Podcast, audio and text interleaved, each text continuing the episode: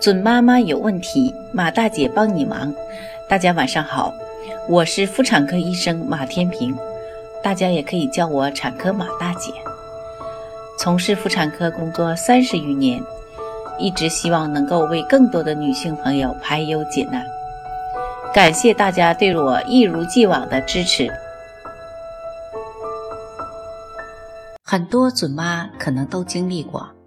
宝宝白天睡不醒，夜晚不想睡，日夜颠倒的宝宝着实让妈妈疲惫不堪。不仅生活规律被彻底打乱，同时由于夜里休息不好，妈妈的乳汁分泌也遇到不小的挑战。今天，马大姐就和各位宝妈聊聊这个问题。其实呢，对于日夜颠倒的宝宝，妈妈在排除了宝宝是由于身体不舒服所致后呢。采取一些措施来对宝宝进行昼夜训练，以帮助宝宝建立规律作息。妈妈在白天呢，可以多与宝宝交流，跟宝宝对视、说话、唱歌，用颜色鲜艳的玩具吸引宝宝的注意力，尽量拉长宝宝在白天清醒的时间。需要注意的是呢，妈妈也不要一味追求宝宝在白天不睡觉。如果宝宝白天过分兴奋或劳累的话呢，夜里也是难以入睡的。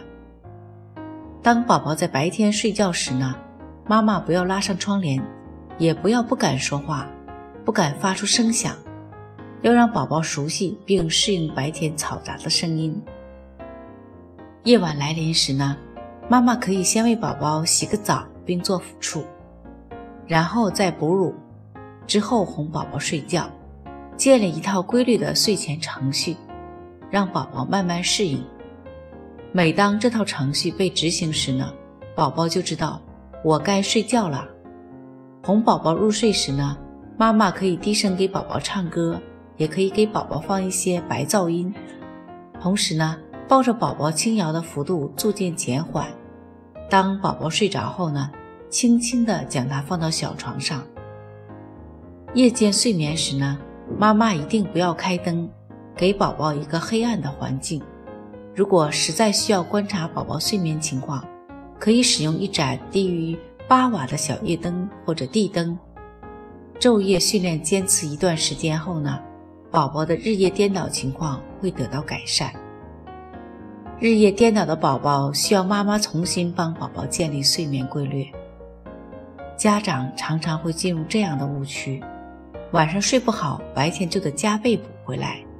于是呢，在颠倒的睡眠之路上越走越远。到底该怎样判断宝宝的睡眠时间够不够？调整颠倒的睡眠习惯，更多的是使用技巧。准妈妈有问题，请找产科马大姐。那么今天的分享呢，就到这里了。如果有孕育方面的问题呢，可以加我的助理微信。妈咪助理，拼音呢就是 M A M I Z H U L I。好，我们期待下期再会。